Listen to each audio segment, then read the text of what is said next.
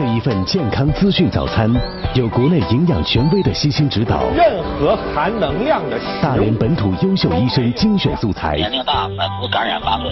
很多甲状腺疾病患者到了比较严重首先，这种评估和筛查的调剂宝宝和妈妈喜欢的口味，妈妈，更有志同道合的圈层分享，营师俱乐部有家还有七零八零两位爱家主理人的用心烹制。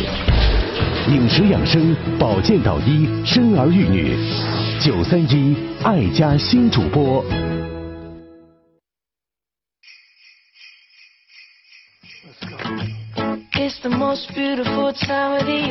各位早上好，这里是 FM 九十三点一大连电台财经广播九三一爱家新主播，每个工作日早上的六点钟为您带来一天的好心情，我是宁宁。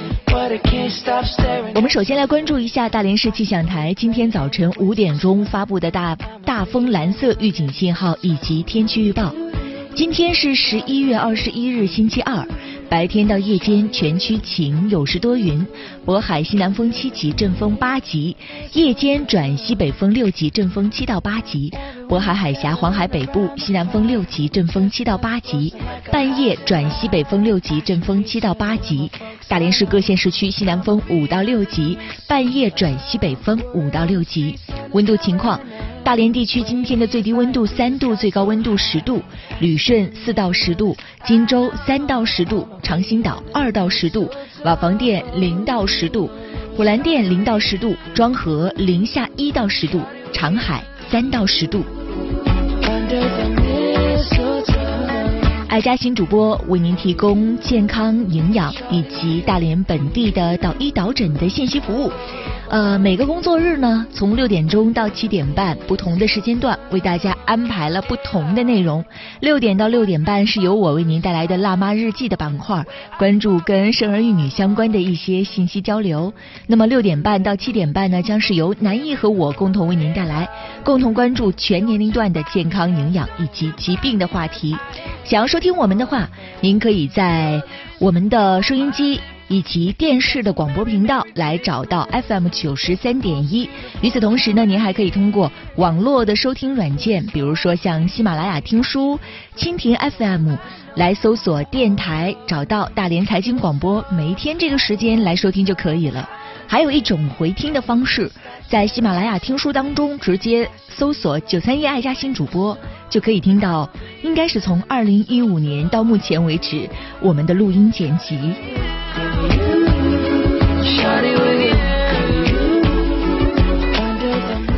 来找到主持人进行信息的共享呢？一个是您可以通过微信，另外一个是可以通过新浪微博。那在微信当中呢，找到南艺的话。呃，南艺的微信、短信、电话关联在一个号码上，幺八零九四个八七四六，幺八零九四个八七四六。那么想要找到我的话，您可以在呃微信当中直接搜索全拼邵宁宁。小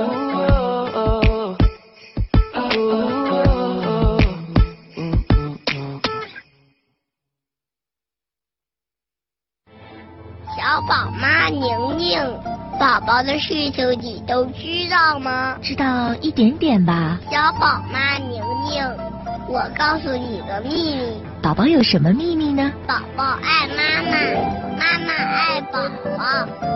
妈妈爱宝宝，宝宝爱妈妈。辣妈日记。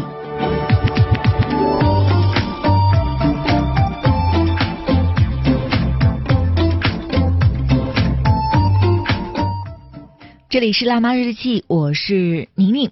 想要找到我的话，您可以通过新浪微博和微信呃公众号直接搜索汉字小宝妈宁宁，就可以找到我们的信息发布平台。呃，我们今天呢，首先要跟大家共同来聊的一个话题，我们先来回答一下一位宝妈的提问，就是如果说孩子。总是拖拖拉拉，这个时候我该怎么办？我想可能很多妈妈们都会遇到这样的一些疑问吧，尤其是等到孩子上了幼儿园，每一天早晨有时间限制的时候。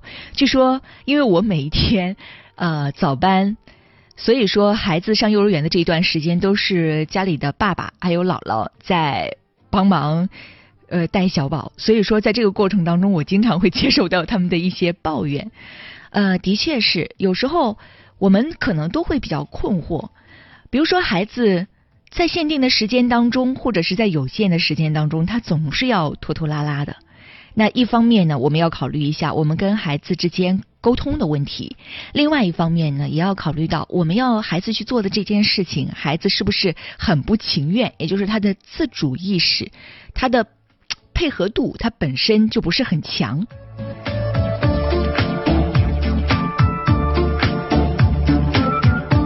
所以，我们说陪着孩子成长，就是陪着蜗牛散步。但是有时候小蜗牛也要抓紧速度，在规定的时间内，我们共同去完成一些事情。那出现这种慢吞吞的情况，我们还可以侧重于哪一些方法去共同跟孩子管理好自己的这个时间呢？呃，我们今天呢也给大家一些意见。当然，如果说你有更好的方法啊，你有更好的跟小蜗牛共同在规定的时间内能够去。共同完成一件事情的这样的好招，你也不妨可以跟我们来分享一下。首先呢，我们想要跟大家分享的一招呢，就是要利用好我们手机当中的闹钟功能，也就是定时器功能。其实。孩子其实在这个成长的过程当中，他要发展出各种各样的能力，比如说像自主自主能力，就是孩子在成长过程当中必须要发展出来的一种能力。而在这个过程当中呢，父母给孩子提供的一些支持是非常重要的。那像这种能力，它其实有时候会建立在一定的基础之上，比如在我们充分尊重孩子的自我发展的基础之上。还有呢，就是在这个过程当中，我们要教会孩子如何进行自我管理，给孩子这样的机会和给孩子这样的一些宽限度。那这句话，如果说落实到我们现实当中的一个事情的时候，我们怎么样去理解它呢？比如，我们要告诉孩子，那看动画片是可以的。那我们要看多长时间的动画片呢？我们今天只能看两集，好不好？我们今天就看两集，两集完成之后，我们就要把电视关掉。那这对孩子来说，这是对于时间相关的规则，他有了一定的概念。我们跟小宝在生活当中，这个看两集动画片儿。应该是一个不太成文的规定吧，有时候可能会变成三级，有时候会变成四级，有时候他还要跟我们讨价还价一下。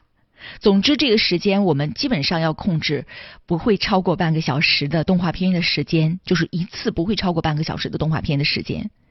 所以，一般你跟他约定好了之后，哎，等到看完两集，片尾曲响起的时候，你再去关电视，孩子很容易就配合你，当然也会。偶尔会遇到小小的不顺意，比如说他看着正兴起、正起劲的时候，他可能会要哭闹一下，或者是他要抗拒一下。但是我们还是应该尽量的温柔的坚持，告诉他：刚刚我们不都是约定好了吗？看两集啊，我们要遵守约定。除了看动画片这种可以有。明显的时间限制，比如说一集动画片可能大概就是五到六分钟。现在对于大宝宝，他的一集动画片大概十分钟左右，那可能这个时间是一个概念。另外就是带在孩子会认识钟表，呃，三岁之后、四岁之后，比如小宝现在四岁了，四岁半啊，四岁多，那他对于时间的概念，他可能就更明确一些。他对于时间相关的规则也是概念更清晰了，所以每一次他在玩耍的时候，我们都跟他约定，临睡之前我们可能会让他玩一会儿，嗯，跟他约定好我们要玩三十分钟。那好，你过来定时间吧，啊，通过这个我们的定时器，他找到三十分钟，然后自己定上去之后，按一下计时。然后等到计时结束，闹钟响起的时候，他一般哎，他的配合程度就会相对比较好，能够比较愉快的自动的结束游戏啊，收拾玩具。我们接下来就准备呃洗澡、刷牙、讲故事、睡觉了。那这个过程呢，也会让孩子有意识说，嗯，我有能力自由支配一下，在属于自己的时间当中，我想去玩什么，而且我能支配自己的时间。这个过程呢，也是需要不断的培养的。可能在孩子很小的时候，孩子刚开始他会出现一个反复，比如说，有时候我们跟小宝定好了三十分钟的时间啊，然后等到过了三十分钟，他玩的很兴奋的时候，他会反悔，而我不要定三十分钟，或者是我再要定三分三十分钟，我要定三百分钟，偶尔现在还会这样，这都是一个比较正常的，温柔的坚持就好了。等到孩子渐渐的，等到他上了小学，再大一些的时候，我想他对于时间的规则就会更加的明晰。这种倒计时的时间法呢，同时也会让孩子增强时间感。包括在这个过程当中，比如说四岁之后，孩子他的求知意识、探索意识强了，他会对数字比较敏感，他会对钟表比较敏感。那这个时候，你不妨也可以教孩子如何来看钟表，来看数字。在我们呃跟小宝的沟通过程当中，我就会发现，其实孩子在最开始的这一段时间当中，他对于时间的概念，他始终就是时而清醒，时而糊涂的这样的一个过程。但是我们在跟孩子有倒计时法的时候，或者是有时间计时法的时候，它也是一个很好的机会。教会孩子看钟表，像我在上一周的时候，我还跟大家在新浪微博当中分享了我们跟小宝在日常生活当中的一些一个趣事。我哄弟弟睡觉的时候，小宝过来说：“那你们要睡多长时间？”我说：“可能要睡很长时间。”他说：“二十分钟行吗？”我说：“二十分钟对一个午睡来说可能有点太短了。”他说：“那睡七十分钟吧，我给你们定闹钟。”他就学会了这一招。然后呢，他拿了个闹钟回来，他现在也会自己定闹钟。我一看。因为在闹钟当中，我们知道最长的时间呢就是五十九分钟，接下来就变成了一个小时嘛。他一拿回来一看啊，他定了七个小时，他认为有一个七，然后后边有一个零，就是七十分钟。当然，我在这里小小的偷鸡取巧了一下，我说啊，这个七十分钟不错。但是过后我也会跟他交流，我说你看这一个小时只有六十分钟，那如果说你想定。七十分钟的话，那你可能要定一小时十分钟，因为就是六十分钟加十。但现在呢，我发现跟他说他还理解不了，没有关系，慢慢进行就可以了。包括在这个阶段当中，孩子如果对时间产生了兴趣，或者在我们的时间倒计时法当中对于时间比较感兴趣的话，你也可以给他引入一些绘本，比如说像时间的书啊，比如说米菲看时间呐，这样的一些绘本呢，可能也会辅助的。来告诉我们的孩子怎么样来看时间，怎么样来区分时针、分针，甚至是秒针。这个对于孩子在这个阶段来说，都是一个能力的提升。另外呢，采用这种限时法，可能也会让孩子集中注意力，因为如果说。不受时间限制的话，那他会觉得啊，这段时间我可能想做什么就做什么。他可能产生的效果呢是积极的，也可能是消极的。他就没有时间的边界的意识。如果说我们有一个时间的限时法的话，那可以帮助孩子在一定的时间内，这是一个集中注意力的好方法。比如说刚刚我们说过的约定时间当中去玩儿。那可能他就知道啊，我可能就玩一个主题，玩两个主题，约定时间看这个动画片他也会知道啊，我只能看一集或者是看两集，这个都是比较不错的。再有呢，呃，对于稍大一点的孩子，我们也建议就是把任务分解，比如说，当我们有拖延这种情况的时候，一般来说都是没有比较明确的目标和方向。甚至是对于我们成年人来说，往往也会抱着得过且过的心态。包括我们说孩子拖了，其实看一看我们在工作和在生活当中，很多人可能跟我一样都会有这样的共识吧。我们其实也都还挺拖拉的，做任何事情可能都是走一步看一步吧。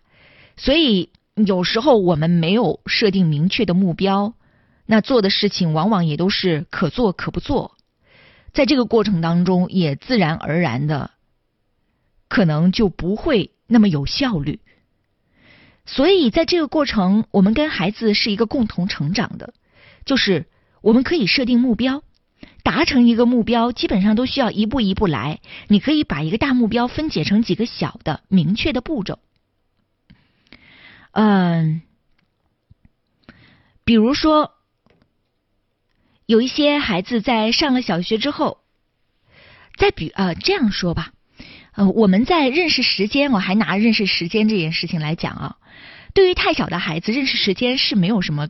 意义的啊，所以说呃，千万不要想着我的两岁孩子、三岁孩子，我就想让他认识时间，是不是对于孩子的智能是一个提升？孩子对于时间这样抽象的东西，小孩子是完全没有概念的，因为他没有意义。但是对于大孩子，比如说四岁之后的孩子，他对于数字、对于时间，他有了一定的敏感之后，你的确是可以的。那我拿时钟的书来说，时钟的书呢分上册和下册。在上册当中呢，它其实上册和下册，它就是把任务有了一个拆解。在上册当中，主要就是让孩子认清整点和半点，就是大个子，也就是分针，只在六或者只在十二的时候，那它可能代表着半点和整点。那小个子只在哪个位置，就代表这是几点几点。那等到它下册的时候。它就又不一样了，因为它加入了具体的分钟的概念，比如说一刻钟，甚至是细致到呃，可能你也要分清楚不同的位置它是几点，比如说四十五啊，五十五啊，它其实也是一个为呃，它也是一个任务的拆解的过程，也就是在上册的过程当中，我们把任务指示拆解成了认识整点、半点。那么在下册当中，这个任务的难度就会加大，然后再根据孩子的认知情况再联系，可以认清举在指在具体的哪一个位置，它可能是几点和几点。这样呢，设定了这样的一个目标，基本上咱们就能够轻松愉快的达成。同样用在我们的生活当中，用在稍大孩子呃在学习的过程当中，或者是在生活当中。它其实也都是以此类推的。那关于我们今天给大家提供的，呃，孩子慢吞吞，我们很着急，我们到底可以用什么样的方法？我们也只是算是他山之石吧，抛砖引玉，也希望能够引发大家更多的奇妙的好用的点子。也欢迎大家可以通过微信。或者是通过新浪微博的方式跟我来共享。辣妈日记，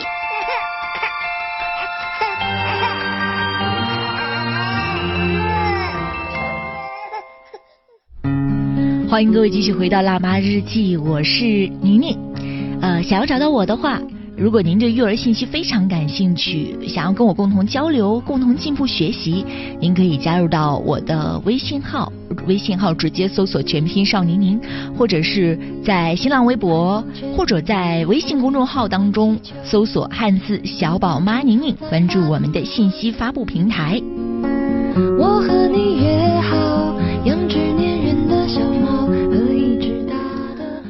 我们再来回答一位朋友的提问，一位女性朋友的提问，就讲到避孕药会不会让我们变胖？实际上，她给我的结论是避孕药会让人变胖。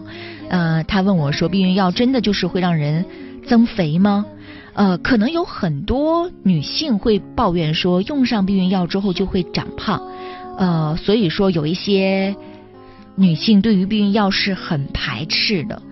嗯，我们曾经呢就邀请过大连市妇女儿童医疗中心门诊手术室的副主任侯小曼主任做客直播间，然后呢，我当时还真的是有请教过这个问题，因为当时在我们节目直播的过程当中，就有妈妈问到这个问题，吃了避孕药之后呢，短期内感觉自己好像这个体重是属于一个飙升的状态。呃，侯小曼主任呢，其实就说，呃，避孕就从这个避孕药来说啊，其实为了避孕的目的，达成这个目的的话，各种各类的避孕药的这个效果都是差不多的，但是呢，它的孕激素成分不一样。比如说，有的避孕药对于皮肤好一些，更友好一些；对于痤疮啊，对于这个皮脂溢出啊，有更好的这样的一个抑制的作用。还有呢，就是像这个发胖，可能有一些这个孕激素，的确它会导致有发胖这样的风险，但是其实这个风险很低很低很低。即使是现在有一些报道。或者也有一些研究指出来，可能会有导致肥胖的这样的风险，但实际上呢，更多的报道是不支持说，呃，这样的它会导致肥胖的，所以基本上还是跟饮食相关。另外，不过我们说这个孕激素的成分不同，它的这个效果。比如说，它就是带来的除了避孕之外的其他的这种附加的效果。有一些避孕药呢，它可以缓解来月经之前和来月经过程当中的这种经前期紧张症，对于缓解这个的作用呢，可能会好一些。所以，如果你需要有不同健康益处需求的时候呢，可以选择不同类型的口服避孕药。说到这个口服避孕药呢，目前在侯小曼主任他们就是，也就是这个。计生方向的专家，他们的意见当中呢，对于未婚的年轻的健康女性是优先建议，也是比较容易获得，就是短效口服避孕药，这属于非处方药，就很多药是非处方药。但如果说你想获得，呃，除了避孕目的之外，还想得到一些呃非避孕的这样的益处，比如说让皮肤好一点呐，或者是。本身还有一点这个月经之前的这种经前综合症啊，想要缓解一下的话，那你可能就要到门诊，比如说新妇儿他们会有这个妇科门诊，呃，可以去咨询一下，选择一种能够达成这种效果的孕激素成分的避孕药，可以进行一下咨询。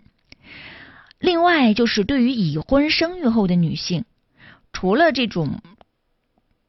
口服避孕药的这样的方法的话，其实尤其对于一些嗯年龄稍长的女性，可能目前更建议的是选择长效可逆的避孕方法。比如说，在我们国家比较呃推荐的有宫内避孕，就是带宫内节育器，然后还有一些释放孕激素的宫内缓释系统，还有就是皮下埋植，这种呢属于长效可逆的避孕方法。嗯，如果说没有生过孩子，但是属于那种比较容易怀孕的女性，呃，比如侯小曼主任曾经说过，在她的门诊当中，呃，她特别建议做过两次以上人工流产的，另外呢，就是两年之内暂时不想要孩子的话，也可以用。比如宫内放宫内节育器这样的方式，采用这样的方式来进行避孕。那就是回过头，我们再来回答呃这位妈妈提问的那个问题，就是是不是一吃上避孕药之后长胖是必然的？这个不是必然的。那这种体重的增加，其实是要看一看是不是因为生活习惯，比如说动的少了，在冬天的时候吃的多了。导致的后边这些因素可能会更大一些。辣妈日记。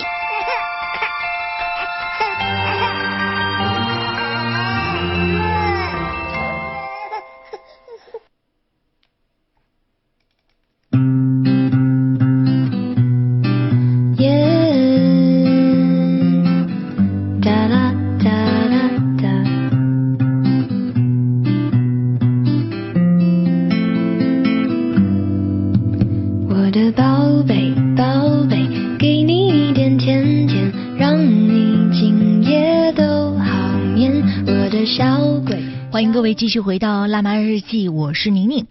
在节目当中呢，我一直是在致力于推广亲子阅读，因为本身作为阅读的受益者，同时呢，在孩子成长的过程当中，我们也是亲子阅读的受益者。呃，我觉得陪伴孩子的一种很好的方式，或者是一种很好的载体，就是跟孩子共读一些非常棒的绘本，也就是图画书。因为对于小月龄段的孩子、小年龄段的孩子来说，想让孩子去看懂书上的这个文字是。根本不可能的，但是图画呢，它是没有界限的，而且优秀的这样的绘本和图画书，它能无限延展孩子的想象力。所以有妈妈问我说，多大可以给孩子读这个图画书啊？我建议，其实，在孩子很小月龄的时候，比如我们之前有曾经有整理过啊，像孩子刚出生的时候，他就会有模糊的视觉，那这个过程当中呢，我们要做的就是每一天。呃，跟孩子，孩子在清醒的这个状态之下，我们跟孩子多说话，多给他温暖的怀抱。那等到两个月左右的时候呢，孩子其实他就能看清楚黑和白了。那这个阶段呢，你可以用一些黑白图卡，还有一些黑白这个呃这样的一些图画书。来刺激孩子的视觉发育，与此同时呢，也可以跟孩子来进行交流。比如说，现在有一些很好的黑白的图画书，它不再是图卡了，它会有一些简单的情节。呃，这样的图画书呢，你可以跟孩子来共同进行交流。当然，呃，我们要提醒大家，在最开始的这个交流过程当中，要注意书距离孩子的眼睛一定要二十五厘米左右，不可以离孩子太近。那另外就是孩子的注意力时间是非常短的，可能有时候三五秒他的注意力就转移了。有一些爸爸妈妈会非常的气馁，会说：“哎呀，你看这个孩子是不是不太感兴趣？”我觉得就是这样，就是可以少量多次嘛。呃，孩子愿意看的时候呢，就可以让他多看两眼；孩子不愿意看的时候呢，你就可以把书放下，跟孩子给他唱唱歌啊，啊，给他一些非常有意思的童谣啊，让他感受这种语言的节奏感、韵律感。等到孩子四个月左右呢，孩子会对色彩有一些辨识的能力了。等到六月龄之后，他的色彩辨识基本上就呃差不多了。这时候你可以给他看一些大开本的这样的图画书，有一些情节的。尤其这个阶段孩子能做起来了之后，一些布书啊，一些硬纸板书啊，都可以让孩子来翻着看。包括这一方面的优秀的作品也非常的多。现在童书真的太多太多了，这是好事儿。但是同时呢，它也会有一些有困扰的地方，比如说。太多的话就会乱花渐欲迷人眼，就不知道该怎么选择。我还是建议大家先从经典的选。呃，因为从现在来说，我建议大家，比如说你在给孩子选择童书的时候，两岁之内没有必要买那么多，一下子买一大堆，然后全都摆在孩子身边，反而是有时候。买了，我们就会认为说，我买到了就是做到了，就没有办法去很用心的给孩子读了，孩子的注意力可能也会涣散一些。其实有时候，比如在一岁之内，两三本，给孩子不断的翻看重复，基本上就够了。那么两岁之内呢，孩子大概就是他可能，你可以给他丰富一些，但是大概我觉得二三十本。也都是足够的。孩子在这个过程当中呢，也会有自己的喜好。比如你给他买了二三十本，但他就执着的喜欢某一两本，这是非常非常正常的一个情况。你也不要气馁。剩下的那一些怎么办呢？你可以比如说，孩子每一次在读完了他喜欢的那一本。他可能要你反复读啊，比如说小宝他喜欢的那个绘本，我们读过几百遍了吧？从小时候一直读到现在，有时候偶尔还要拖出来让我们再次给他读，或者他有时候会自己拿出来，因为太简单了嘛，他就可以翻看，哎，看的还饶饶有兴致。这就是图画书带的好带来的好处，就是像简单的书，它能给孩子满足感。他认为说我自己能看书了，即使不用爸爸妈妈的帮忙，我也能够读书了。这个对于孩子来说是很有成就感的一些事情。那等到孩子慢慢长大的时候呢，他就可以把先前他不愿意看的，他可能兴趣就马上转移了。而我现在喜欢看了，这个也是非常不错的。所以，呃，在最开始共读的过程当中，有很多新手爸妈会觉得比较气馁，就像添加辅食一个道理。可能给孩子试过一次两次之后，孩子不接受，我不喜欢，那就觉得我的孩子是不是不喜欢吃啊？或者是我的孩子是不是不爱读啊？实际上，坚持下去，坚持是一个很重要的品质。呃，当然，孩子不喜欢，我们不要硬给。有时候硬给的话，很容易导致孩子厌倦。但是就在孩子心情好的时候，我们可以跟他共同来读，让孩子意识到，哎，吃饭也是一件很愉快的事情啊。或者跟爸爸妈妈一起来读这些读这个书，或者做这件事情很愉快呀，建立起连接就好了。到天明不敢去睡，担心你汗流浃背，看着你可爱到流泪，忘记了自己疲惫。宝贝，宝贝，爱你一辈，不愁你有什么作为。健康快乐给你栽培，只求你问心无愧。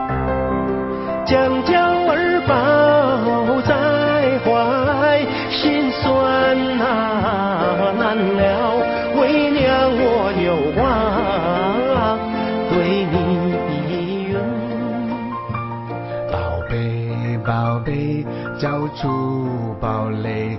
你要自己小心防备。